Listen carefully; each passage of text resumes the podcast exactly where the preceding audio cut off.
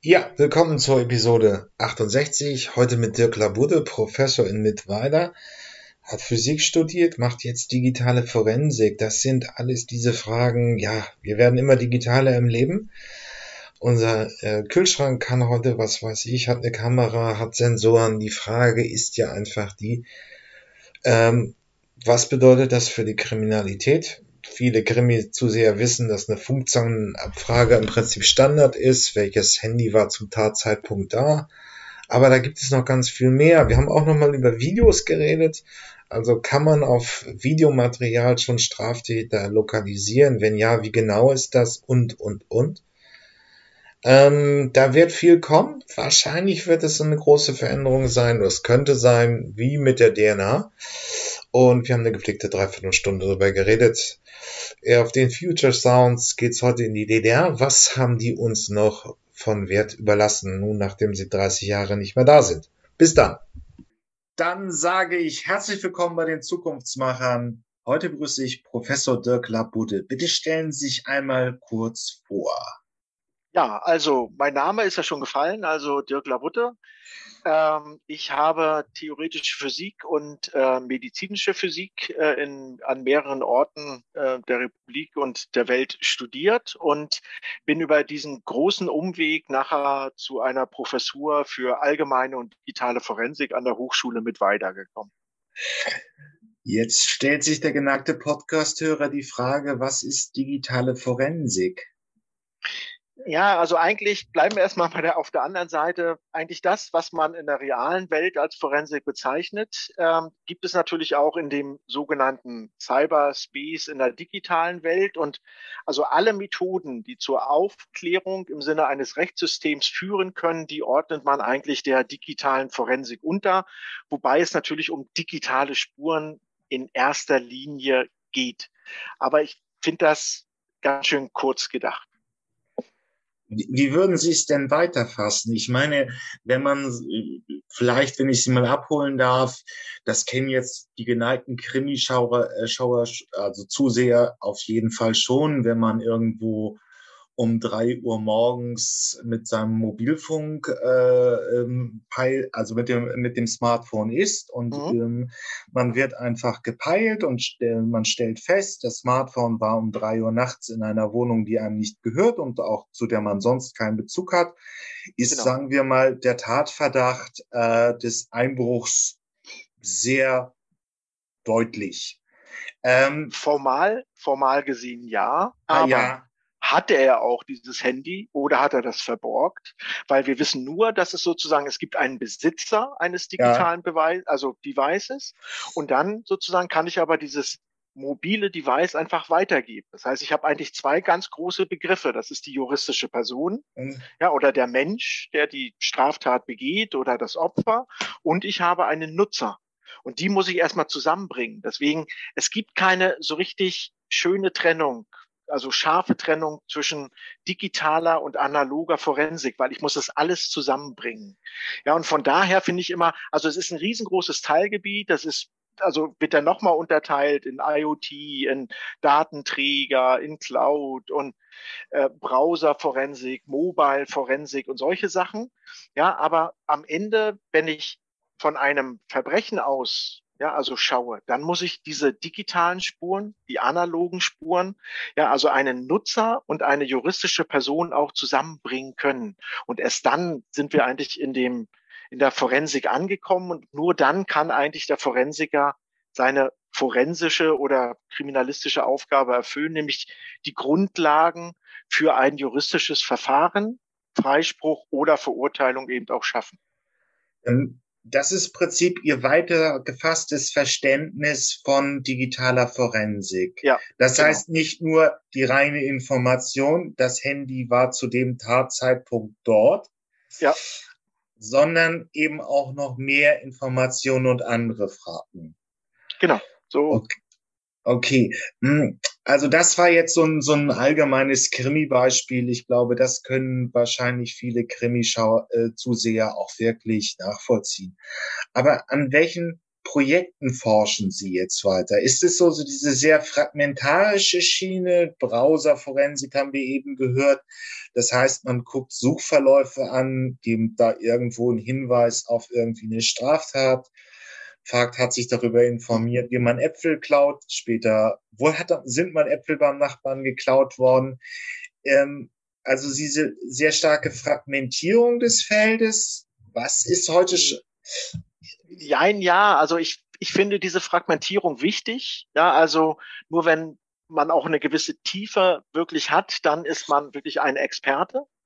Ja, aber was wir auch brauchen, ist neben dieser fachlichen oder fachspezifischen Tiefe, ja, also brauchen wir einen Weitblick. Wie kann ich diese ganzen unterschiedlichen Spuren überhaupt miteinander verknüpfen?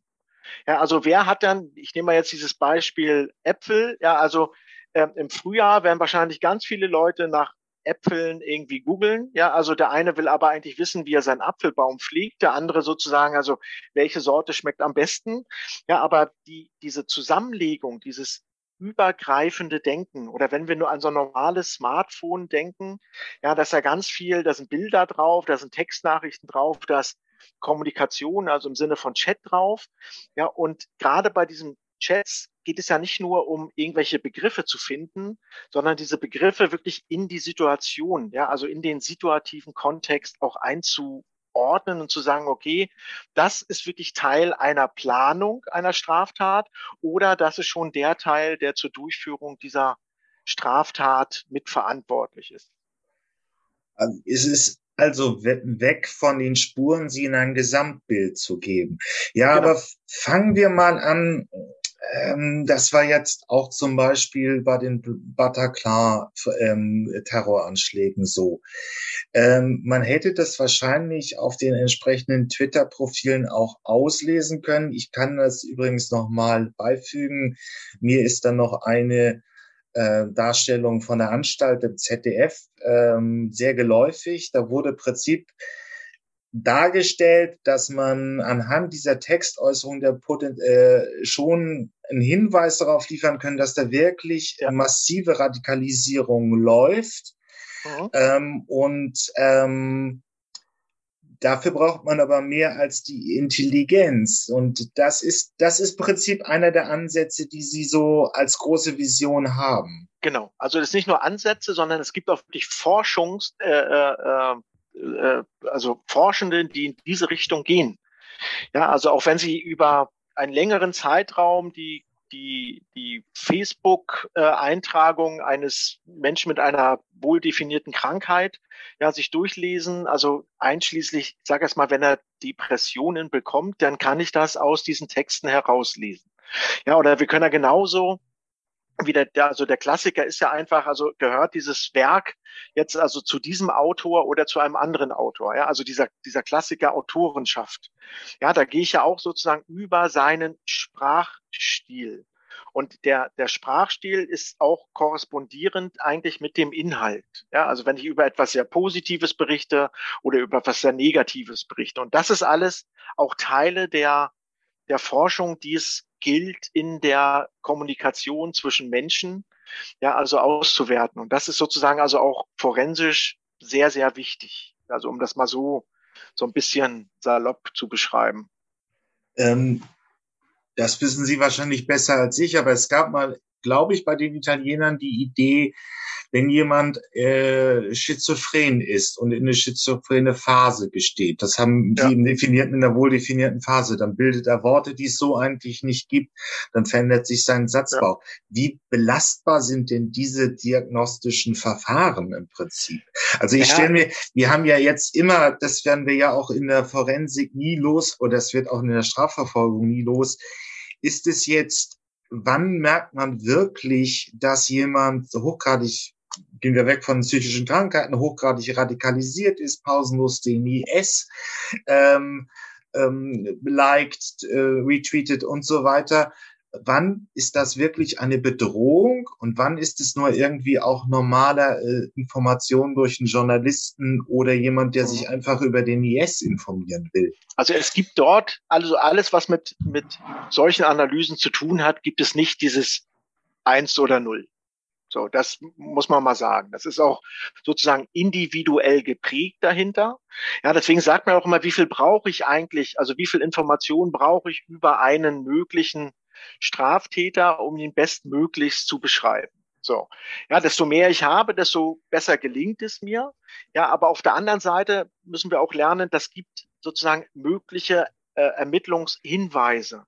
Und während des Weges der Investigation, also der Ermittlung, dann treffe ich sozusagen auch harte Beweise.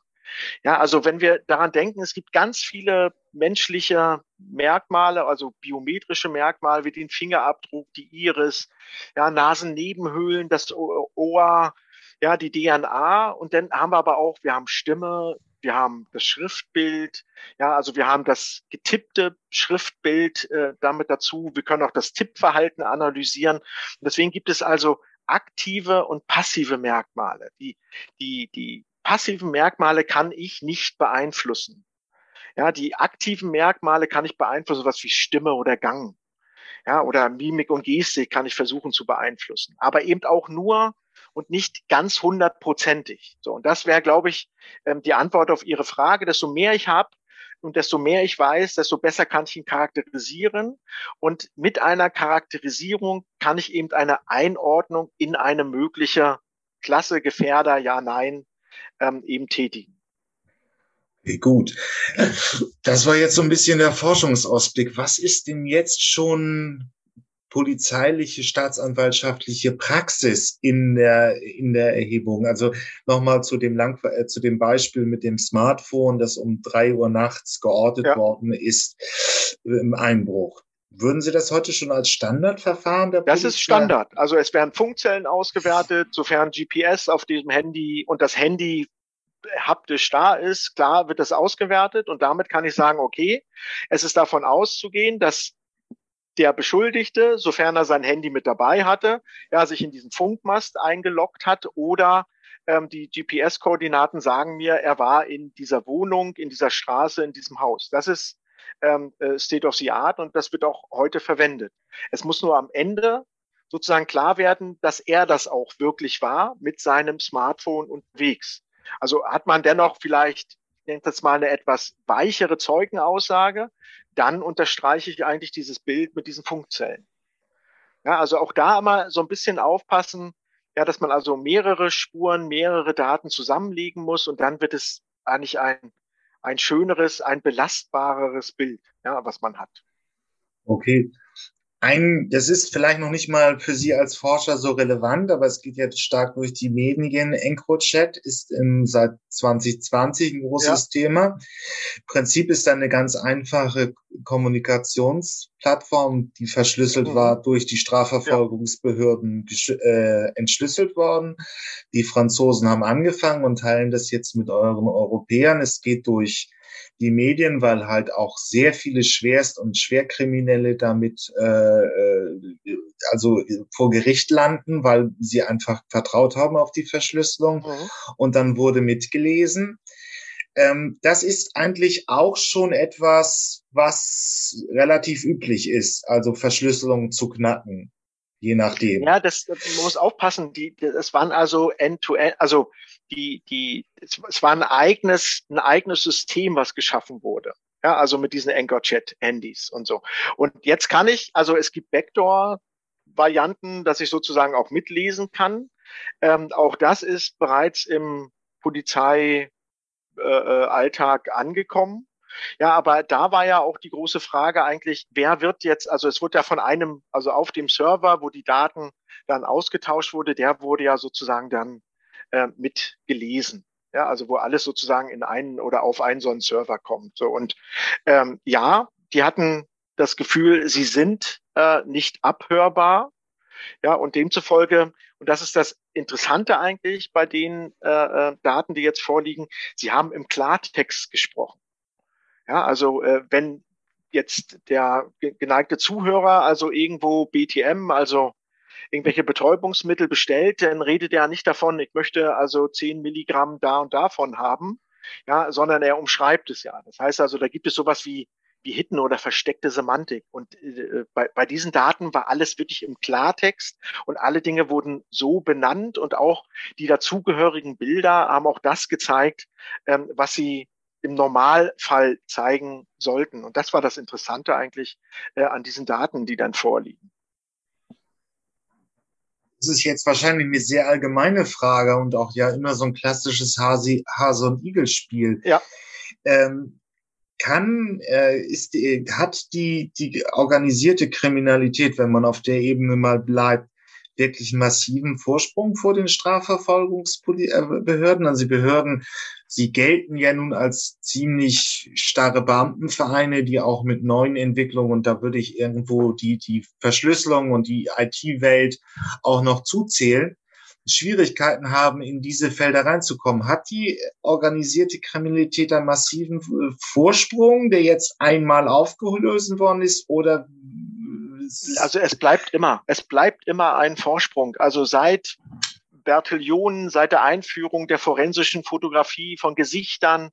Ja, danach haben die Leute sich ein Bart wachsen lassen oder andere Frisuren, damit sie nicht wiedererkannt werden. Also dieser dieser Wettlauf, ja, also so schön wie Sie es gerade gesagt haben, eben Hase Igel, der existiert schon über 150 Jahre. Der existiert eigentlich seitdem man gesagt hat, man macht eine aktive Strafverfolgung. So, ähm, jetzt haben wir aber den Fall, dass eigentlich in der in dieser Phase, in der wir leben, ja, also mit dieser Digitalisierung en masse, ja, also dass die, die Entwicklungszyklen mit neuen Technologien, die eingesetzt werden können, sowohl für die Strafverfolgung als auch für die Begehung von Straftaten, also immer kürzer werden. Ja, und das ist eigentlich gerade diese Hektik, äh, die, die, ja, die jetzt gerade ähm, entstanden ist. Aber äh, wir dürfen eben auch nicht vergessen, die, die Ermittlungsbehörden ähm, holen massiv auf. Ja, und äh, kommen gleich nochmal darauf zurück. Also wir haben sowas wie die CITES, wir haben so etwas wie die Cyberagentur. Ja, also wir haben ähm, jetzt vielleicht das BSI auch ein bisschen, äh, wenn wir an Cyberattacken denken und so. Also wir haben ähm, also auch äh, Behörden und wir haben einen Apparat geschaffen, der eigentlich da mithalten kann. Ja, also an der CITES wird ebenfalls an der Entschlüsselung gearbeitet. Ja, also es werden Forschungsinstitute damit beauftragt, eigentlich, was können dann Quantencomputer wirklich für die Dekodierung, ja, oder Entschlüsselung ähm, solcher Daten dann nachher auch mit äh, äh, leisten. Aber ähm, ein, der, der Kriminelle hat immer den Vorteil und wir alle verwenden die gleiche Technik. Ja, wir alle kaufen uns ein Smartphone. Ja, und äh, dann hat aber der Kriminelle den Vorteil, er kann ganz schnell testen eigentlich, wo sind die Grenzen der Technik was kann ich eigentlich für kriminelle Machenschaften damit äh, äh uns, also daraus mir ableiten, überlegen. Ja, und dann macht er das einfach. Also er muss auch nicht irgendwie einen juristischen Rahmen beachten. Ja, also ihm ist ja vollkommen egal, ob er jetzt eigentlich mit dieser Aktion ja also gegen das Datenschutzgesetz verstößt. Ja, und äh, da haben natürlich Behörden haben diesen Rahmen, das ist auch gut so. Ja, also Datenschutz ist ja auch Schutz vor dem Staat, Bürger gegen Bürger und Bürger ähm, äh, vor großen Unternehmen. Ja, und dadurch, dass der, der Kriminelle kann das einfach testen, da macht Trial and Error.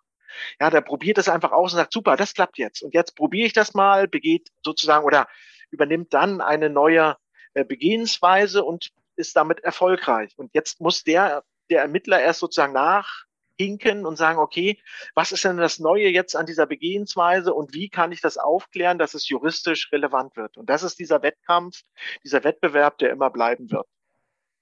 Gut, aber wenn man dann jetzt so anguckt, wir haben versucht, äh, also diese funktionellen Anfragen sind Standards, ähm, ja. Verschlüsselung zu knacken, sind sicherlich nochmal so Spezialisten bei der Polizei, aber es machen sie ja auch. EncroChat ist ein Beispiel. Übrigens, diese ganzen Fremdworte, CITES und auch die Quellen, ja. die Anstalt und so weiter, kommt auf die Shownotes dieser Episode. Das muss man jetzt nicht hektisch nachgoogeln.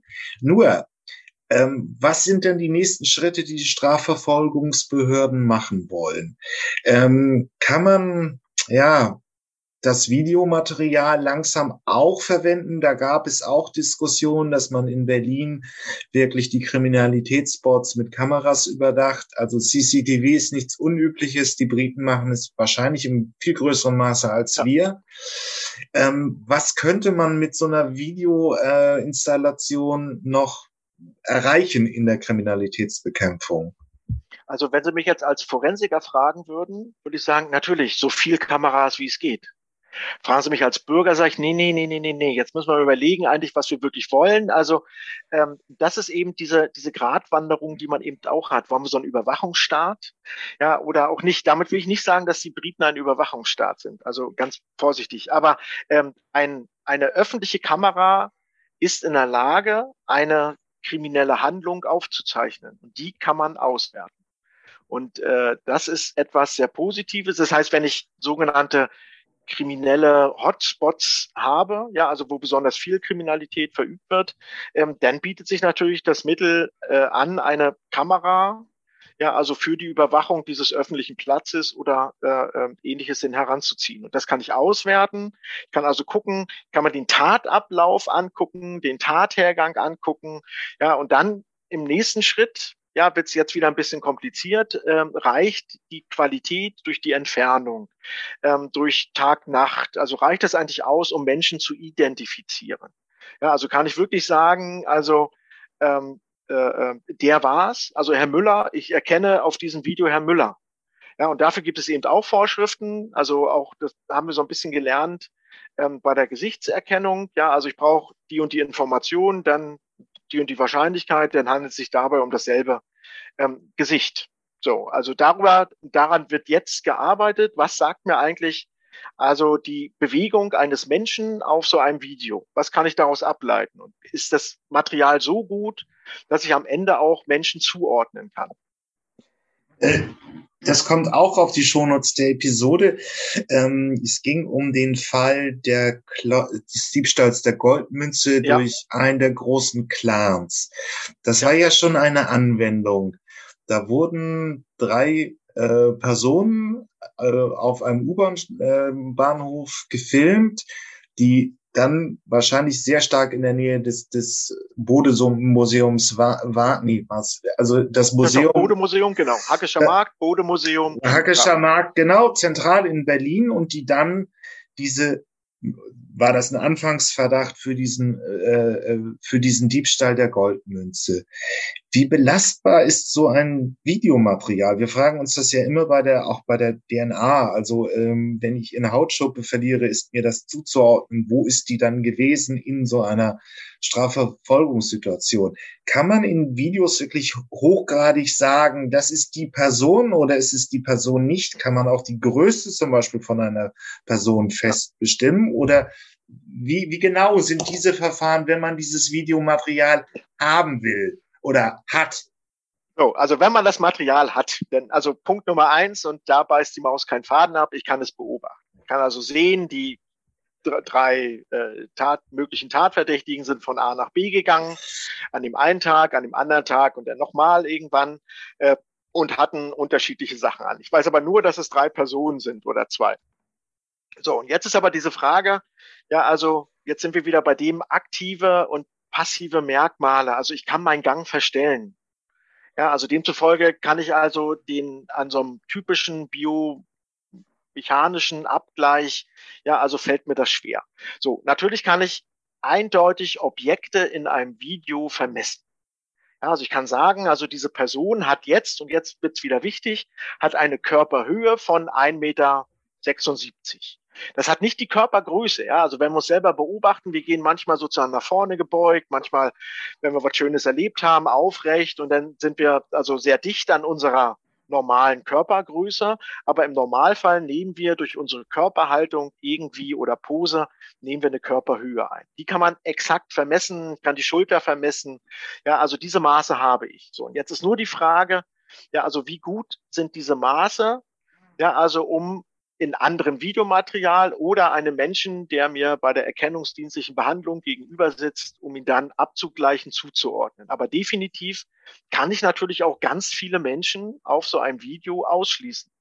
Ich kann sagen, der ist nur 1,70, ja, und den, den ich hier sehe, ja, und ich gucke mir die Schuhe an und also unter der Annahme, dass da an den Schuhen nichts verändert wurde, ja, also fallen schon mal alle kleineren und alle größeren, weit größeren dann eben auch raus, wenn ich so halbwegs die Pose noch bestimmen kann, also die Körperhaltung. Also ich kann ganz viele ausschließen, ja, und in dem Rest muss ich mir dann was überlegen. Ja, also das geht noch nicht. Wir arbeiten dran. Das äh, äh ist auch nichts Neues. Die, die Goldmünze war unser erster Testversuch, der noch nicht so geklappt hat, weil wir wissenschaftlich nicht so weit waren. Wir sind jetzt weiter und können es auch automatisieren. Wir setzen intelligente Systeme, also künstliche Intelligenz ein. Und ich denke, man wird in den nächsten zwei Jahren dort eine Lösung haben, ähm, womit ich Menschen eben auch zuordnen kann und zwar eindeutig zuordnen kann. Also das wäre dann in zwei, drei Jahren, das ist also noch Zukunftsmusik, aber es könnte sein, dass man, wenn man einfach äh, ähm, an einem Kriminalitätsschwerpunkt äh, Kameras aufstellt, würde man sehen, wer das Messer führt und dann hat man nachher, wenn das Opfer einer Messerattacke eben, wenn das strafrechtlich aufbereitet wird, einen möglichen, sehr wahrscheinlichen Täter. Mhm. So, und ich ziehe mal jetzt den Bogen zum Anfang. Wenn in der Nähe eine Tankstelle ist, ja, also mit hochauflösenden Bildern, mhm. ja, also innen drinnen, wenn man uns Tankstellenbilder anguckt sozusagen, dann sehe ich ja also auch, ah, der hatte also eine grüne Hose und eine gelbe Jacke an, ja, oder irgend so etwas. Und ähm, auf diesen Tatvideos erkenne ich zumindestens die Sachen schon wieder, ja, dann schließt sich so ganz langsam auch mehrere Indizien mit an.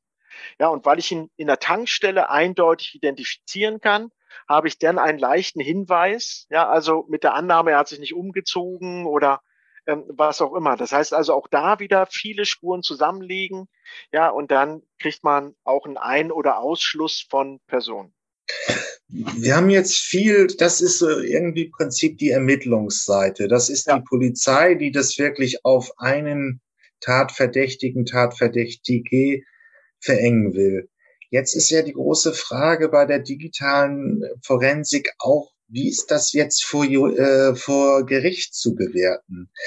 Wir haben, wenn wir den geschichtlichen Vergleich zur, zur DNA nehmen, also da hat's jetzt, ähm, wann ist ihm 85 ist es in Großbritannien ja. erforscht worden.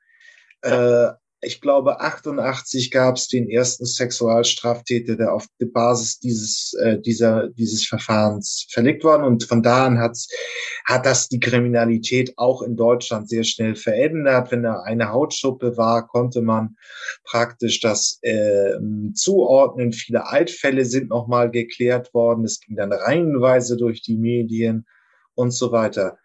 Das Verfahren wurde dann wahrscheinlich in den 90ern immer akzeptierter vor Gericht. Wo stehen digitale Verfahren heute vor Gericht? Also bei Smartphones, Auswertung von Kommunikationen, ja, also stehen die jetzt schon auf der Stufe von DNA. So, ähm, auch die die Analyse von inkriminierten, also äh, kinderpornografischen Inhalten, das sind ja auch digitale Spuren. Ja, also auch da wird kann eindeutig gesagt werden, also die sind per Mail gekommen, die sind über einen Server weitergereicht, die sind ähm, über diesen Link ausgetauscht worden, die sind selber gemacht oder was auch immer. Also da diese Art von Spuren sind auch dann vor Gericht akzeptiert. Also das ist also auch klar. Also ähm, die anderen sozusagen Spuren so mit Videos und so etwas, da beginnt man jetzt sozusagen mit der großen Frage nach der Akzeptanz. Das ist die gleiche Frage eigentlich, wenn wir künstliche Intelligenz einsetzen. Wollen wir das? Sollte man das? Ja, also wird sie eigentlich schon so akzeptiert? Ähm, also ich denke aber, digitale Spuren sind ähm, vor Gericht angekommen und sind auch akzeptiert. Man muss nur lernen, dass es also die, vielleicht, dass es mehr Werkzeuge gibt, um die auszuwerten. Und dass selbst diese Werkzeuge jetzt sozusagen ähm, auch eine Art Zertifizierung bekommen müssen und so. Und dann ist eigentlich die Akzeptanz ja, ist also gegeben. Ähm, ist ja, wir haben hier keine Angst vor den Zahlen. Wenn man sich, ähm, wenn man sich das anschaut, wenn ich zum Beispiel mein Lieblingsbeispiel Farbcloud-Äpfel und da ist DNA drauf, dann ist meine DNA ein, wiederholbar eins zu fünf Milliarden der Weltbevölkerung oder sieben Millionen der Weltbevölkerung. Auf dem geklauten Apfel mhm. ist meine DNA drauf. Wie hoch wären denn, bleiben wir denn bei dem Beispiel von Videos, die Wahrscheinlichkeit, dass diese Person auf dem Bild, auf dem Videomaterial äh, wirklich einzigartig in der Weltbevölkerung ist? Mit welchen Wahrscheinlichkeiten oder Statistiken arbeiten Sie da oder verlangen auch Juristen, wo wirklich sagen, das wir ist. Sind, genau. Also wir sind momentan bei eins zu knapper Million. Okay. Ja, also, denn wir können den Gang von so auseinanderhalten. Aber jetzt muss man natürlich auch, ein ganz wichtiger Hinweis, also gibt es Unterschiede in unterschiedlichen ethnischen Gruppen? Gibt es Unterschiede, ja, also im Geschlecht gibt es dieses oder jenes? Ja, aber da haben wir und das ist wirklich ein großes Glück. Wir haben also die ganzen Arbeiten der Anthropologie, die, der Anthropometrie, ja, also die schon mehrere hundert Jahre alt sind. Ja, also Martinschen Pattern sind ungefähr hundert Jahre alt und der hat sozusagen so eine Strichmännchen, ja, also gemalt von so einem Menschen. Und wenn ich die zugrunde lege, dann komme ich auch zu einer guten Statistik. Also wir bereiten, das kann ich aber jetzt nur für uns sagen, wir bereiten gerade diesen Weg so ein bisschen vor, aber das ist noch ein langer und dann kommt natürlich der lange und schwere Weg der Akzeptanz. Klaro. Ja, es ist halt die Frage. Ähm, Juristen sind ja nicht so wahnsinnig, wie heißt der schöne Spruch, ein Richter rechnet nicht. Er kann ja nicht unbedingt viel glauben. Also wird es noch ein gewisser Weg, bis das wirklich so in der Juristerei mit Videomaterial verstanden wird und dann auch akzeptiert wird? Oder? Also wir haben, wir haben auch schon Fälle, ja, also vor Gericht äh, äh, vertreten. Ja, also dass wir sagen, okay, wir können den und den ausschließen. Ja, also ebenfalls Berlin. Jeder erinnert sich vielleicht noch an den Überfall auf diesen Geldtransporter. Da haben wir also einen ausschließen können, der es nicht war.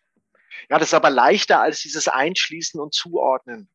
Ja, und ähm, ich denke, wir, wir, wir sind gut unterwegs ähm, und wir geben uns auch wissenschaftlich Mühe.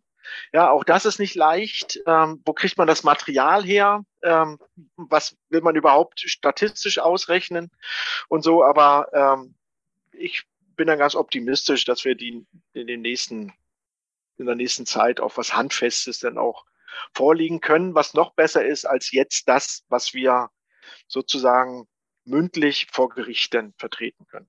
Okay, aber ähm, vor allen Dingen ist äh, auch eine Fälle, gibt es auch Simulationen, um, äh, in, in, die Sie anbieten, den Strafverfolgern, um Tatabläufe zu überprüfen, also zu fragen, kann das, äh, kann, das ist ja dann häufig auch, was so der geleitete Krimi-Zuseher kennt, äh, der Anwalt möchte auf Unfall raus und der Staatsanwalt auf Mord. Ähm, also auch die Fragen, was ist physikalisch überhaupt machbar, auch in Situationen, wo mhm. man es einfach nicht unter Realbedingungen testen kann. Genau. Also wir haben zwei, also mehrere gemacht, aber zwei fallen mir jetzt gerade ein. Also das war also einmal äh, äh, die äh, Stefanie D., die Tote an der Teufelstalbrücke. Ja, also da konnten wir wirklich dann die, die Simulation und auch mit der Physik unten drunter ja, also nachweisen, dass sie von der Brücke beschleunigt wurde. So. Das war aber auch schon die einzige, also dann würde sie zu diesen dann zu dieser Auffindesituation dann auch gekommen sein. Ähm, so, jetzt sind wir wieder am Anfang und dann wurde aber auch in dem gerichtsmedizinischen Gutachten eben nachgewiesen, dass sie Medikamente bekommen hat, weil sie hätte auch selber springen können. Ja, also ähm, das haben wir auch ausgerechnet. Also ein Kind in dem Alter schafft den und den Sprung und dann würde das sozusagen von der Brücke, ja, also äh, mit der Flugbahn und dann nachher ebenfalls dahin kommen. Und jetzt, wenn man die beiden zusammenlegt, ja, dann konnten wir also mit der Simulation mit dem Obduktionsbericht, mit der Bewertung der OFA, also der operativen Fallanalyse, konnten wir dann sagen, also äh, sie kann nicht selber gesprungen sein, dann wäre es wieder freier Fall. Ja, aufgrund äh, der Medikamente, die sie bekommen, genommen, ich sage jetzt mal trotzdem bekommen hat. Ja, der Fall ist abgeschlossen, ist auch verurteilt, rechtskräftig. Ja, also ihr wurden Medikamente gegeben, die zur körperlichen deutlichen körperlichen Beeinträchtigung führen. Also kann sie, wenn sie alleine dann nur runterfallen, freier Fall und die Möglichkeit des Springs ist ausgeschlossen, demzufolge muss sie geworfen worden sein. Also das sind so dann nachher die Aussagen ähm, einer Simulation. Natürlich ist eine Simulation nur eine Annäherung an die Realität. Ja, also da sind keine Windverhältnisse drin. Das gibt es auch alles, das kann man alles machen. Ja, aber ähm, die Frage ist ja auch, wie schnell müssen wir Ergebnisse liefern, also auch als Gutachter. Ja, also das bleibt denn so. Die zweite, ja, also der zweite Fall war die äh, Andrea K., die Tote aus der Weser. Ja, also wo wir dann auch die, äh, äh, die, die Verbringung äh, nachgestellt haben in einer Simulation, also auch von einer Brücke, aber über der Weser sozusagen äh, verbracht. Ja, also mit äh, äh, einer Waschbetonplatte, all das konnten wir mit einrechnen. Also ähm, auf der einen Seite kann ich physikalische Ergebnisse liefern und auf der anderen Seite kann ich den, den Tathergang einfach auch visuell beschreiben. Und das ist etwas sehr Wichtiges, um eine gewisse Vorstellung zu erreichen zum Abschluss, aber das ist natürlich immer gerade bei Strafverfolgung so ein wahnsinniges Politikum. Finden Sie, wir nehmen jetzt digitale Forensik als Möglichkeit so im, wir nehmen das Interview am 14.02.22 auf, schon ausreichend wahr. Es wäre ja auch, unser Leben wird immer digitaler, wir Smartphones, IoT, an, praktisch ist an jede Ecke ein Sensor verbaut, ähm, Autos werden immer autonomer und können auch immer nachmessen, wann, wo, welches Verhalten vom Fahrer gegeben worden ist. All das kommt, es ist schon da. Ist die Strafverfolgung da genügend gerüstet? Wird es ja, also eine sehr, eine sehr schöne, eine sehr schöne Frage. Ich drehe die jetzt einfach mal um. Sind unsere Kinder hinreichend gerüstet? Haben wir eigentlich Schulfächer, die uns darauf vorbereiten? Haben wir ein Schulfach mit einem einheitlichen Lehrplan, der Informatik heißt? Haben wir Schulfächer eigentlich, die genügend digitale Kompetenz vermitteln? Ich wage jetzt die Antwort und sage nein haben wir nicht. So. Und genau in dem gleichen Dilemma steckt natürlich auch die oder stecken unsere Ermittlungsbehörden. Aber ich denke, sie haben den Ruf gehört und äh, sie strengen sich an. Ja, ob das schon hinreichend tief ist und ob es ausreichend ist, das können wir gerne noch später oder irgendwann und noch viel, viel intensiver äh, irgendwie äh, durchführen. Natürlich reicht es nicht. Ja, und äh, natürlich ist das, was ich vorhin meinte, einfach diese Schnelligkeit auch in der Entwicklung dieser ganzen ähm, Devices ist ja abgefahren. Ich habe einen Kühlschrank, ja, also der hat Kameras drin. Ich kann den von meinem Smartphone, ja, also kann ich in den Kühlschrank gucken. Ja, ich kann sagen, also muss ich jetzt Eier kaufen? Ja, nein. Das sind so und das sind nachher alles aber auch Quellen für digitale Spuren und das alles mitzudenken. Ja, also bedingt, glaube ich, auch einer ganz neuen Ausbildung jetzt nicht nur für die Schule, ja, sondern auch in Behörden. Also wir müssen sozusagen das umdrehen und sagen, also welches kriminelle Risiko steckt eigentlich in meinem Kühlschrank? Ja, also außer dass da vielleicht Alkohol drinne ist, aber das meine ich damit gar nicht, sondern wie, wie viel kriminelle Energie könnte ich jetzt so in so einen Kühlschrank ja also hineinstecken? So und jetzt kann ich sagen, wenn ich den ja also so manipuliere, dass ein Ermittler den ausliest, dann war ich doch zu Hause und ich konnte gar nicht diese Straftat begangen haben. Ja, also diese, ich habe es gestern in den Nachrichten gehört, also ähm, die, der Export äh, Deutschland äh, äh, nach Russland und so diesen Dual-Use-Charakter, ja, also von Gütern. Und den müssen wir verstehen eigentlich, was ist denn Dual-Use? A, für die Begehung von Straftaten auf der einen Seite, B, unser großer Vorteil, ich möchte mein Handy nicht mehr missen. Ja, wenn das wegkommt, sage ich weiß nicht eine Telefonnummer mehr. Ja, also das muss man sich auch mal vorstellen, eigentlich, was wir damit erreicht haben auf der Seite. So, also für uns ein riesengroßes tägliche Erleichterungsspielzeug, was wir da geschaffen haben. Ja, auf der anderen Seite kann ich damit eben auch Straftaten begehen oder es sozusagen für Straftaten verwenden. Und das müssen wir verstehen. Und dann verstehen wir neue Begehensweisen in der äh, äh Kriminalistik. Ähm, und dann sozusagen wird auch der, der Wettlauf vielleicht ein bisschen wieder realistischer. Also vielleicht hat man manchmal wirklich das Gefühl, der arme Polizist fährt mit einem Trabant, falls ihn jemand nicht kennt. Das war so eine Klapperkiste. Ja, und der ähm, Kriminelle fährt da irgendwie mit einem Ferrari oder beide sollen Formel 1 Rennen bestreiten. Dann steht ja auch schon fest. Wer gewinnt? Ja, also wer gewinnt, ja. Ja, es ist nur halt so eine große Frage bei Zukunftsthemen immer, die man ja. auch irgendwo stellt. Es ist ja auch die Frage, wie misst man das, ob jetzt wirklich das in, man in den Medien wird ja diskutiert, das Internet ist ein rechtsfreier Raum, man kommt da überall mit durch. Wenn man sich die Strafstatistiken anguckt, ist es ja auch nicht mehr so. Also es, genau. es, ja. es wird ja auch verfolgt und es ist immer, bleibt dieses Hase- und Igel-Spiel. Ja, also. Aber vielleicht würde ich da mal, Entschuldigung, dass ich reingrätsche, aber ja. gucken wir uns jetzt mal wirklich diese ganze Schiene mit den kinderpornografischen Inhalten an.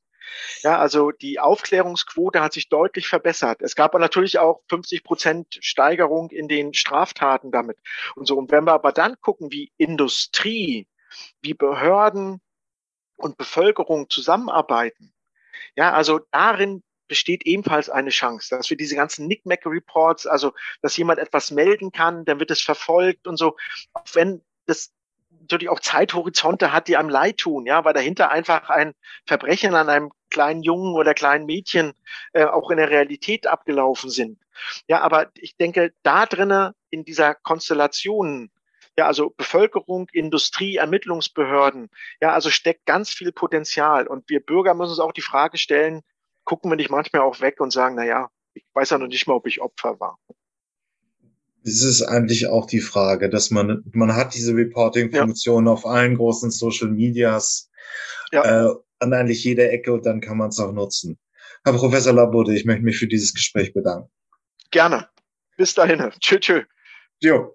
Ja, irgendwie rutschte mir das Thema DDR auf die Agenda, ja, so eine Recherche. Und was bedeutet das musikalisch für mich? Ja, eigentlich nicht viel. Also, äh, Pudis finde ich es mau. Ich weiß nicht, wie ihr es findet. Schreibt's in die Kommentare, aber mal ganz ehrlich gesagt, das ist einfach irgendwie so dieses Phänomen im Pop, dass man, dass die Ossis das in ihrer Jugendzeit gehört haben und es dann im Alter auch noch hören würde, aber es ist eigentlich ziemlich belangloser Pop. Äh, nichts, was irgendwie von Bedeutung hat und es auch nicht so schade drum ist. Ich bin aber schon bei drei Sachen ein paar Punkte finde ich aber schon hochspannend in der DDR. Das ist Renft. Das ist so ein Singer-Songwriter-Künstler. Ähm, er hat spannende deutsche Texte gemacht und er sich doch, das ist wirklich, hat was. Also auch, ich finde ihn noch geiler als Wolf Biermann, wenn die noch irgendjemand kennt. Ähm, weil er ein bisschen mehr äh, Musik, Musik gemacht hat, nicht unbedingt Politik. Ähm, Finde ich eigentlich besser. Ähm, und ja, Karat. Pop, aber hat eine Langzeitqualität und ist Pop selten. Ich habe blauen, äh, blauen Planeten auf die äh, Future Sounds Liste gepackt. Mm, ist eigentlich besser. Und dann kommen wir jetzt halt zu der Wiedervereinigungsgeschichte. Ähm, Rammstein besteht, glaube ich, zu drei von den sechs sind bei, haben bei Feeling B sich kennengelernt. Feeling B war eine Punkband, die in den 80ern anfing. Flake war auf jeden Fall dabei. Von Son äh, Flake ist der Keyboarder. Christian Lorenz, glaube ich, mit richtigen Namen, ähm, der übrigens auch einen relativ schicken Podcast macht für Radio 1, äh, wo er so Musik, ja, die äh, Fragen beantwortet. Ähm, er ist auf jeden Fall da und ähm, Feeling B ist halt hat halt den Punk, ich weiß noch nicht mal, ob sie in der DDR so groß waren in der Punk-Szene, aber es ist schöner, simpler, gestrickter Punk der frühen 80er Jahre.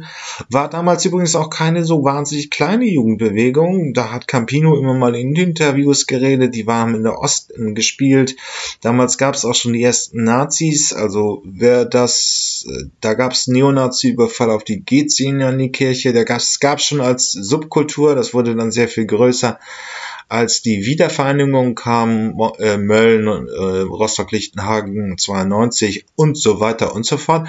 Aber das hat es damals auch schon gegeben und also die linke Punkbewegung versus die Neonazis und so weiter und so fort. Und Feeling B hat wirklich ein interessantes ähm, musikalisches Werk aufgelegt, ist auch sehr frischer Punk.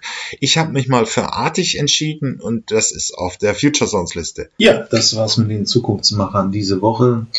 Ähm, hat mich mir hat Spaß gemacht ähm, und wenn ihr irgendwelche Themenvorschläge, Ideen, Ideen habt oder einen Interviewpartner sucht, meldet euch einfach unter jürgen.fahrt.elektroautovergleich.org. Ähm, sonst bewertet mich gut, das wäre nett. Äh, und bis zum nächsten Mal. Tschüss.